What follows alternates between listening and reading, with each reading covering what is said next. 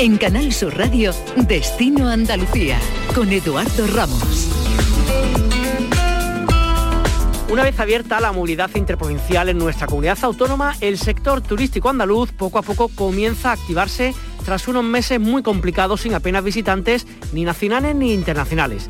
Como dato positivo, reseñar que ya el pasado fin de semana reabrieron casi el 90% de todos los chiringuitos en nuestra comunidad autónoma, con muy buenos datos en ventas, tanto que se están planteando abrirlos a diario y no solo los fines de semana.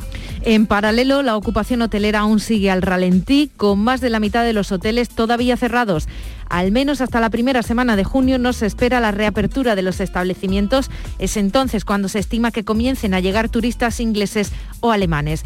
En este destino Andalucía vamos a visitar uno de los hoteles en Málaga Capital que ha estado abierto durante este duro invierno, reinventándose y ofreciendo a sus clientes otras opciones como habitaciones para teletrabajar, salas de reunión o estancias de larga temporada a precios competitivos. Pero antes y a la espera de que la llegada de turistas nacionales e internacionales sea una realidad, hay mucho por hacer en nuestra tierra. Y no sé ustedes, pero quizás podríamos comenzar en Córdoba, donde hasta la semana que viene se van a celebrar una de las festividades más señeras y bonitas de nuestra tierra, sus patios, en un aniversario muy especial, su centenario. Comenzamos Destino Andalucía.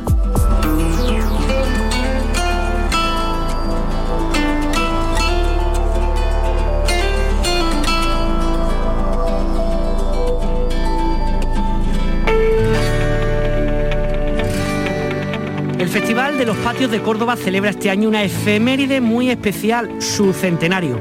Después de un complicado 2020 en el que hubo que aplazar el evento, la capital del califato vive con intensidad estas dos semanas, desde el día 3 hasta el próximo 16 de mayo. Hasta medio centenar de patios participan en esta edición en las modalidades de arquitectura antigua, arquitectura moderna o renovada.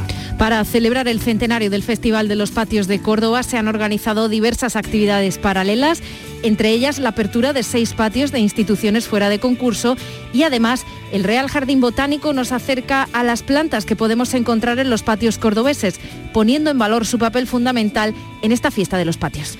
Miguel Ángel Roldán es el presidente de la Asociación de Amigos de los Patios de Córdoba. Miguel Ángel, ¿qué tal? Buenas tardes. Hola, buenas tardes que imagino que este 2021 tenemos muchísimas ganas de patio, ¿verdad?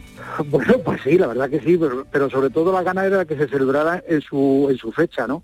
Porque ya el año pasado eh, fue la única fiesta que se celebró, no fue concurso, fue certamen, pero se hizo en el mes de octubre, con muy buenas buenas perspectivas y la verdad que se hizo muy bien, no tuvimos ningún contagio y se hizo muy bien. Pero entonces este año la gran ilusión es que volvemos a hacerlo en primavera es cuando realmente los patios están espléndidos. Y las novedades, pues van a ser patios renovados, patios preciosos y, toda la ilusión que tenemos por, por este concurso, además que celebramos el centenario, como bien sabéis, pues la verdad que, que la ilusión de que todo el mundo que venga a vernos se lleve una impresión grande de los patios de Córdoba. Miguel Ángel, y para los que no somos de Córdoba, ¿hay algunas rutas para no perdernos al menos estos 50 patios que forman parte del concurso?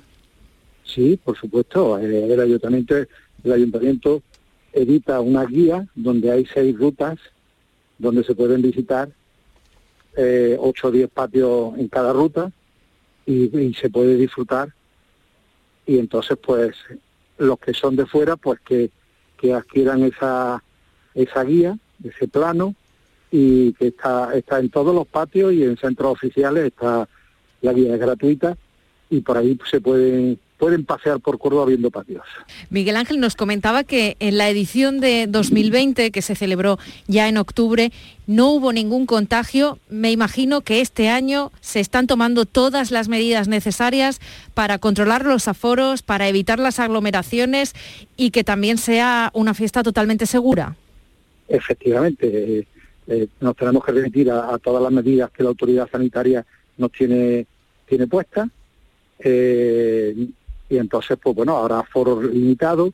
Lo que sí quiero decir desde aquí, que todo el visitante que venga, pues que se arme un poquito de paciencia, porque eh, aunque no haya esas colas grandes, pero sí la espera va a ser un poquito más lenta, la espera va a ser mayor, porque no se puede entrar nada más que un número limitado. Lo que sí desde aquí vamos a intentar entre todos que esas visitas que sean los más rápidas posibles para con el fin de que todo el que esté esperando esa espera sea lo menos posible. Entonces vamos a, vamos a intentar ayudar entre todos un poquito. En todo momento en tiempo real se va, se va a ver o se va a tener, eh, vamos, datos del aforo eh, tanto dentro como fuera de los recintos.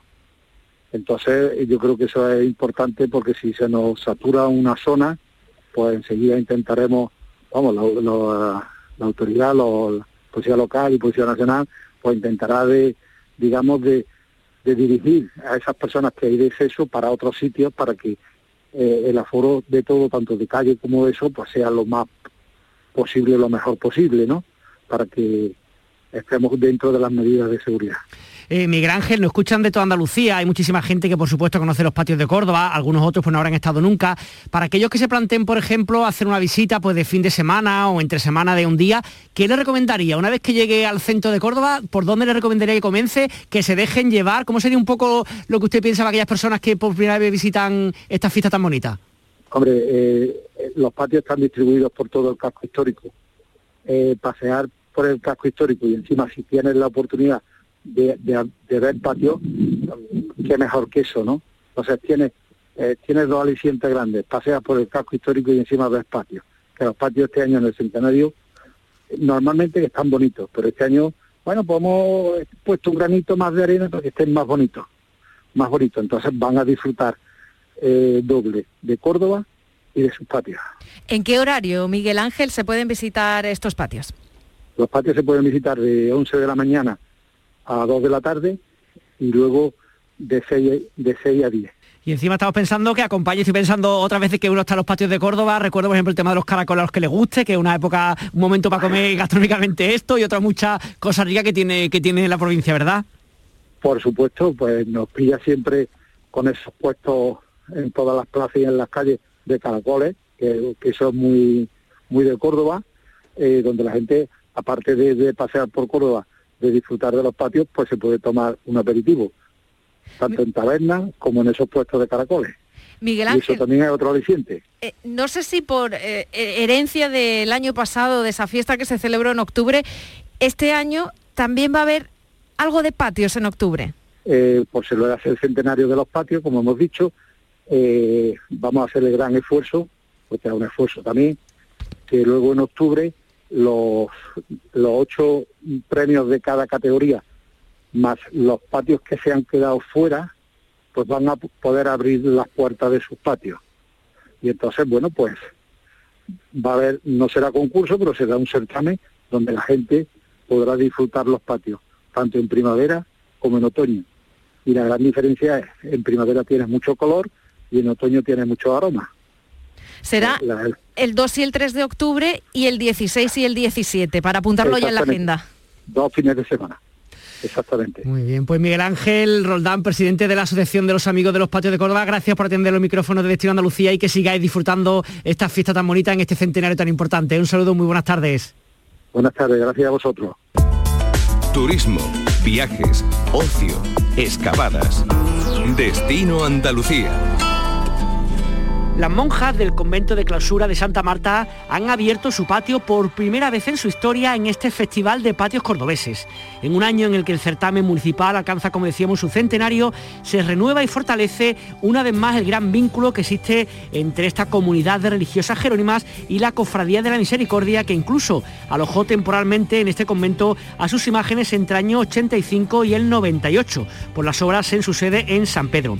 En esta ocasión, las monjas que cuidan este patio durante todo el año han recibido para el montaje la ayuda de un grupo de 30 hermanos de esta cofradía para colocar las macetas, las plantas y otros elementos ornamentales.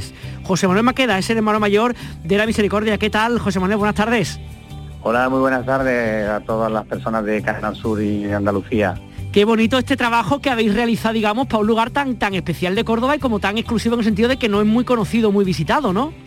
No, no, no, no es un lugar excesivamente visitado y bueno, eh, por eso hemos decidido, se decidió abrirlo, tanto la comunidad jerónima como con la hermandad, pues decidimos abrirlo al circuito de patios cordobeses al cumplirse ahora un siglo de, que empezó el concurso de patios. Cuéntanos un poquito para todos los que no conocemos este lugar, ¿qué es, este, qué es lo que hay en este patio y cuál ha sido un poco vuestro trabajo bueno, las personas que lo están visitando están descubriendo que este no es un patio con encantos, sino es un patio con encantos, tiene encantos en plural te distinguiría muchas cosas. Te diría en primer lugar que tiene un encanto natural, el que conforman sus plantas y sus flores, ¿no? Tanto las flores de temporada como las plantas que están todo el año en el patio. También te diría que el patio tiene un encanto muy grande en el tema ornamental, ¿no? Las monjitas del convento han ido sacando objetos que de gran interés. Ten en cuenta que este convento es del siglo XVI, entonces el primer convento de clausura que, tuvo en Córdoba. Entonces han sacado muchos objetos que hemos visto que son de interés para, poner un poco en exposición ornamental también. Entonces, en la pared sur del patio, entonces hemos colocado una celosía con entre ellas podemos encontrar, se pueden ver, la gente está visitando y viendo un juego de bandeja del siglo XIX, utensilios de cocina de la primera mitad del siglo XX, hay braceros de picón, paletas, incluso hay un cortador de cebollas para hacer morcillas, que a la gente le está llamando mucho la atención. También te diría que ahí tienen un encanto arquitectónico muy grande, porque en el lado norte es donde está la iglesia, y justo en la entrada de la iglesia tiene una impresionante portada que diseñada por Hernán Ruiz y finalizada en el año 1511. Eh, del gótico tardío, del gótico humanista que se llama, y que da paso a, la, a una iglesia muy, muy bonita, del estilo Reyes Católicos. Y por último, también te diría que tiene un, bueno, por último no, podría decir más cosas, tiene un encanto, digamos, un encanto simbólico, ¿no? Porque el patio, digamos, que tiene cuatro puertas eh, orientadas a los cuatro puntos cardinales, y cada una tiene su simbología. La puerta de entrada, ¿eh? la puerta sur, digamos que la puerta de entrada es la que se abre paso un poco de la vida, la vida bulliciosa del exterior, ¿no? Al recogimiento, la paz y el silencio del recinto. Luego hay una puerta este, ¿eh? que es la entrada a la hospedería, la hospitalidad que tenía Santa Marta, ¿eh? y uno de los ejes fundamentales del carisma de la Orden Jerónima.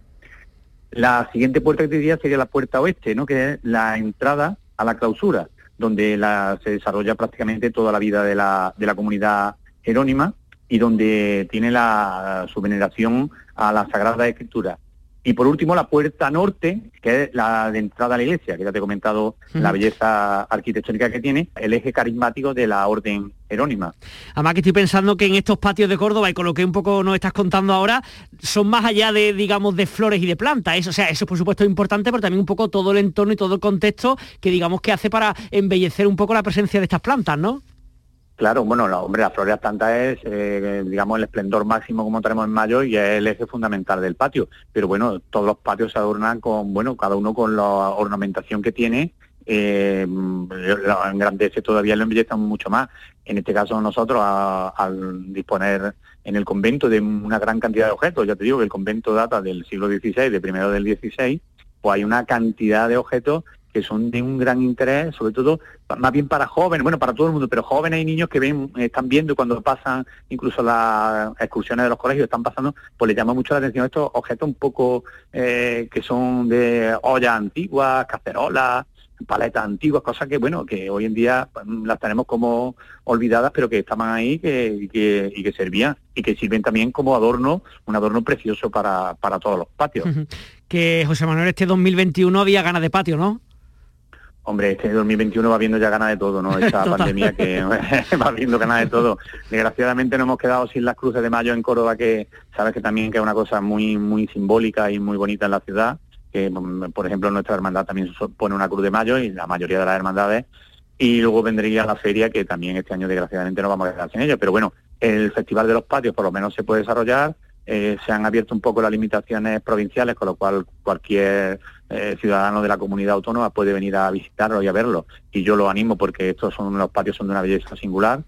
Y bueno, por lo menos tenemos los patios, ¿no? Que bueno, eh, lo que sí pido es que se respeten todas las medidas de seguridad, que se vean los patios con tranquilidad, pero tampoco nos paremos mucho, ¿no? Que bueno, el tema de las medidas de los aforos, pues también se forman las colas y así, bueno, eh, si se ven con sin prisa, pero pero sin pausa tampoco, ¿no? Y si me, da un segundito, diría, hay un pequeño rincón en el patio que hay gente que descubre y gente que no, ya ver si hay una pistilla para todos estos días que quedan, que es el locutorio donde las monjas reciben y recibían de toda la vida a las personas de fuera. Ellas saben que no salen de, la clausura. Pues hay una cosa, hay el locutorio que es la habitación, esta que suele estar enrejada, que tiene el torno, pero está en un rincón, hay que como que mirarla un poco, hay que, hay que mirar el patio para poder verlo bien, ¿eh? Pues muy bien, José Manuel Maqueda, muchas gracias por estar en Destino Andalucía. Un saludo, buenas tardes. Encantado de estar con vosotros, muy buenas tardes. Descubre tu tierra. Ven con Canal Sur Radio. Destino Andalucía. Tras la apertura de la movilidad interprovincial la pasada semana, uno de los sectores turísticos más beneficiados han sido los empresarios de playa y específicamente sus chiringuitos. Y es que tras casi cuatro meses de cierre perimetral, la posibilidad de viajar entre provincias unido al buen tiempo ha permitido el lleno de muchos establecimientos, incluso doblando turnos de comidas. Manuel Villafaina es presidente de la Federación Andaluza de Empresarios de Playa. Se nos ha abierto una ventana a la esperanza porque la gente tenía muchas ganas de Andalucía de salir, de visitar sus playas, de visitar sus casas, su segunda vivienda y la verdad es que hemos tenido bastante gente en todos los chiringuitos y hemos trabajado muy bien a nivel andaluz y a nivel de la Costa del Sol también El sector espera que esto sea el comienzo de su recuperación económica y que para junio estén todos los chiringuitos de nuestra comunidad abiertos. Esto puede servir para tirar de otros segmentos económicos relacionados con el sol y la playa, aunque creen que hasta julio no podremos hablar de temporada alta. Eso sí, los clientes más que encantados. La primera vez desde hace un montón de tiempo que hemos salido que no, que no habíamos salido de Granada y hemos disfrutado porque nos gusta comer aquí en Málaga, bajamos cuando podemos. Tan cerquita del mar, maravilloso. Hemos estado muy bien, lo necesitábamos, el cuerpo lo necesita y nos hemos comido una paella banda y un pescadito, buenísimo todo.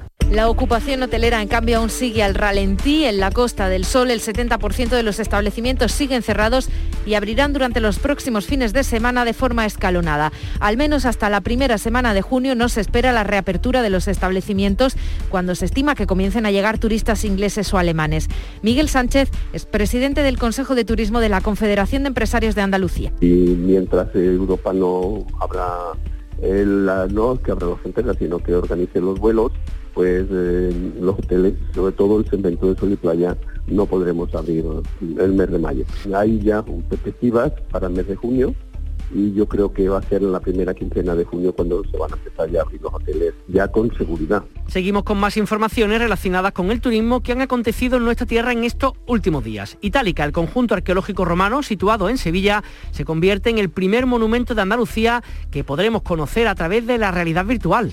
O realidad aumentada, gracias a las nuevas tecnologías, al móvil y a la aplicación Espacios Junta que se acaba de presentar. Podemos recorrer el monumento como si nos hubiéramos trasladado a la época Apuntando con nuestro móvil a las gradas del anfiteatro veremos su altura, más de 40 metros, y composición primigenia.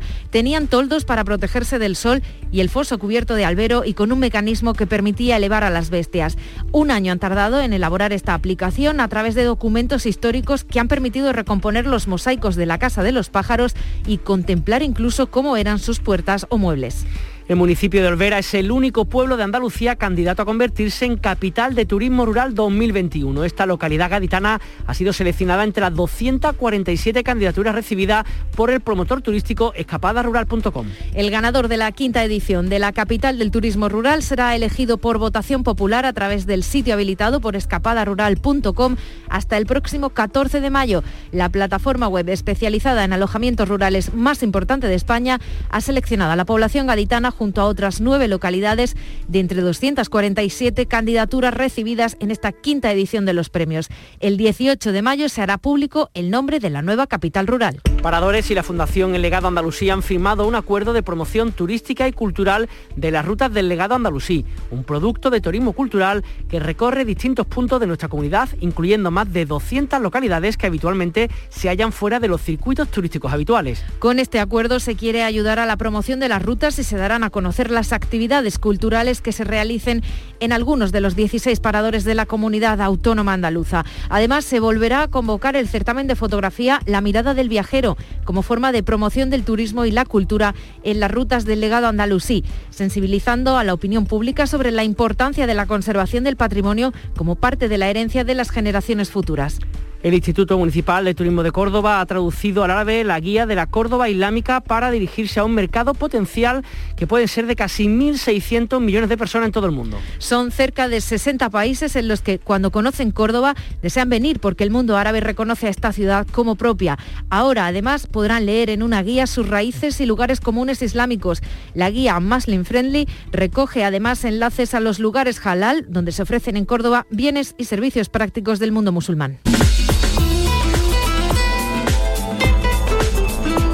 Destino Andalucía. Un viaje semanal en Canal Sur Radio. Le llevamos ahora hasta el Hotel Molina Lario, uno de los pocos establecimientos en Málaga Capital que han permanecido abiertos durante todo el invierno, apenas un 20% de los censados en la ciudad. Para sobrellevar estos duros meses se han ofrecido, además del clásico servicio de hotel, otras opciones como habitaciones para teletrabajar, sala de reunión por horas o estancias de larga temporada a precios competitivos. Miriam Ortiz es su directora. Lo primero, Miriam, ¿cómo ha sido este invierno? ¿Qué tal? Buenas tardes. Encantada de saludarte. Eh, el invierno muy duro, muy duro y muy invernal. La primavera parece que, ya se ven los famosos brotes verdes estamos viendo un cierto movimiento. Eh, lo cierto es que el cliente realmente tiene ganas de viajar y tiene ganas de venir a Málaga y Málaga sigue mm, siendo un destino eh, muy atractivo. Eh, lógicamente el tema de movilidad es lo que hace que tengamos esta incertidumbre, pero sí es cierto que desde mm, finales de marzo, mm, mediados finales de marzo, hemos visto que, mm, bueno, pues que las reservas se están incrementando, el pick-up, que es como evoluciona cada día, es un poquito más alegre. Y lo que sí tengo que decir que son de ultimísima hora. Y también quería hablar contigo porque bueno, hemos venido aquí al Hotel Moriralario porque una de las cosas que, reconoce digamos este establecimiento, acaban de dar un premio, es no solamente hacer digamos lo típico que hacen los hoteles, que era dar pues pernoctaciones por días o por semanas para las personas, sino habéis ideado o habéis implementado otra serie de negocio que ha funcionado más o menos con vosotros, como esta clientela, ¿no? Exactamente. Mira, eh, cuando, cuando empezó todo este problema y sobre todo eh, en septiembre a raíz de que se cancelara la movilidad con con, países eh, emisores como Reino Unido, eh, el equipo directivo de Galería Hoteles pensó que no nos podíamos quedar eh, quietos y que había que, dar, había que dar respuesta a otras necesidades que surgían en este momento. Y entonces creamos el concepto Hometel, home de casa y hotel, pues eh, pensando en todos esos teletrabajadores que mm, tenían problemas mm, eh, a lo mejor en su casa en el día a día porque ya estaban un poco cansados de no salir de casa porque se unían las tareas eh, domésticas o niños con su trabajo. Y creamos dos espacios diurnos que uno es el professional room que lo que hicimos fue cambiar una habitación normal a una habitación que es oficina, donde tiene pues eh, todas las comodidades, incluso su cafetera, por si durante mm, con luz natural, a la calle, un espacio muy cómodo, con, lógicamente con una wifi premium donde puede ah, realizar ese trabajo que en casa a lo mejor le resultaba difícil.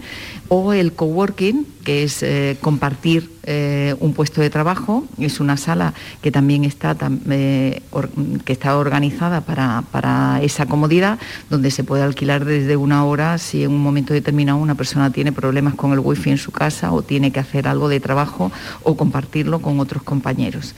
Y ya para uso eh, como si se convirtiera en su casa, hemos creado el co-living, eh, gente que quiere vivir en el hotel. Eh, son teletrabajadores y en lugar de estar en Ámsterdam o estar en Madrid, se vienen a vivir al Hotel Molina Lario mínimo es un mes y tienen todos los servicios hoteleros, eh, tienen una mm, wifi premium, la posibilidad de reunirse en una sala una vez al mes, tienen lavandería, tienen limpieza y mm, eh, bueno, pues eh, le, da todas esas facilidades para poder disfrutar de una ciudad eh, donde la calidad de vida es impresionante a pesar de las circunstancias con respecto a, los, a sus países de origen. si miramos un poquito lo que queda de primavera y el principio de verano, ¿notáis, no sé, por preguntas, por reservas, por comentarios, que algo se está moviendo? Todavía hay que esperar un poquito al tema de la vacuna. ¿Cómo es vuestra percepción? Bueno, mi percepción es más positiva. Eh, realmente, si te digo, por ejemplo, noviembre era desesperante, eh, febrero tristísimo y marzo hemos visto, sobre todo a partir de mediados de marzo, a, pesar de que la movilidad mm, es mínima, eh, que hay una, un, mayor, un mayor movimiento en las reservas. Mm, yo confío en que conforme la vacunación vaya aumentando el porcentaje de vacunados vaya aumentando, no solo en otros países, sino también eh, en, nuestro país, que es fundamental, porque si no nos encontramos con el problema del semáforo famoso de los británicos, pues eh, creo que bueno, a nivel nacional se nota un interés eh, por venir a Málaga.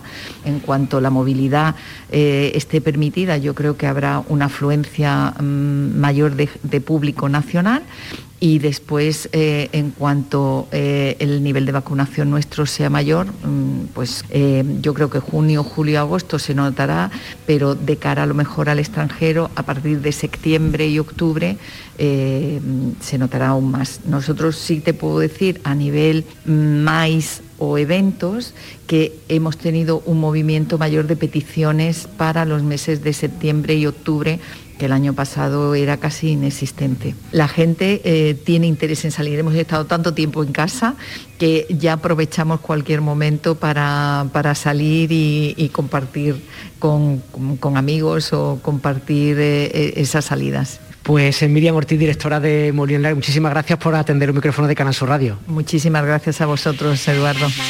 Fernando Aliza, ¿qué tal? Muy buenas tardes. Muy buenas. Oye, ¿qué propuesta musical nos traes? Pues mira, te traigo a Nacho Sarria, un joven malagueño, 25 años, 26 años creo que tiene, al que conocemos muy bien aquí en Canal Sur porque es hijo de Juan Nacho, un compañero de Canal Sur Televisión.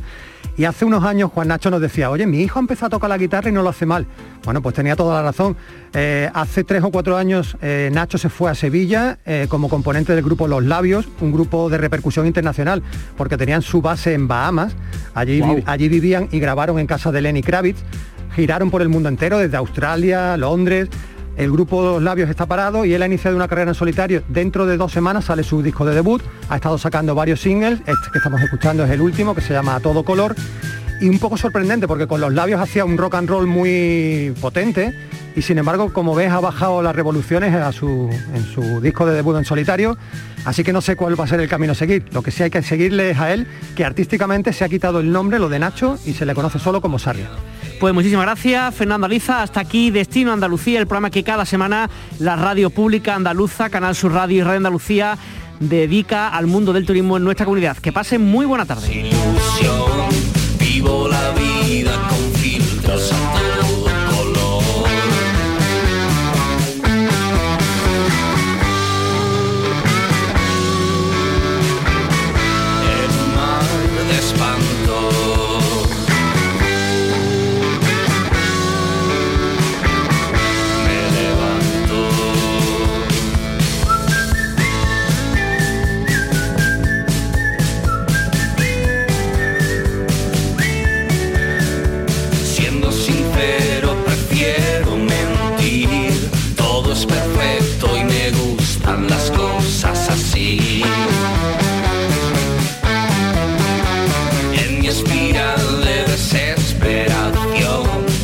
evil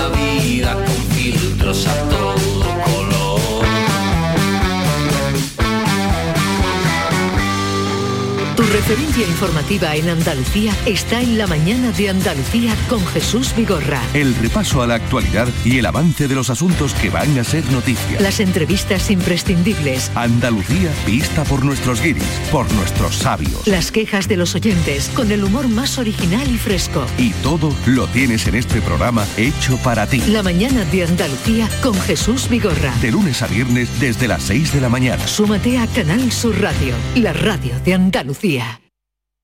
Canal Sur Sevilla. ¿Le preocupa la salud dental de sus hijos? En la Clínica Dental Aroca atendemos totalmente gratis con el Plan Dental Infantil de la Junta de Andalucía a los niños de entre 6 y 15 años. En este país Sevilla, Clínica Dental Aroca, los mejores profesionales para sus tratamientos dentales. Pídanos cita en dentalaroca.com. ¿Quieres llevarte un cofre de perfume Mercedes-Benz de regalo? Solo tienes que adelantar el mantenimiento de junio de tu Mercedes hasta el 31 de mayo a través del acuerdo de servicio. Y si aún no tienes tu contrato de mantenimiento, ¿a qué esperas? Infórmate de las mejores coberturas en la web de Concesur y Fervial. Concesionarios Mercedes-Benz en Sevilla. Vente a Dimarsa, ponte mis manos y dile chao, dile chao, dile chao, chao, chao, empieza ya tu autoconsumo, nuestro petróleo es el sol. Di que sí, únete al cambio, dimarsa.es.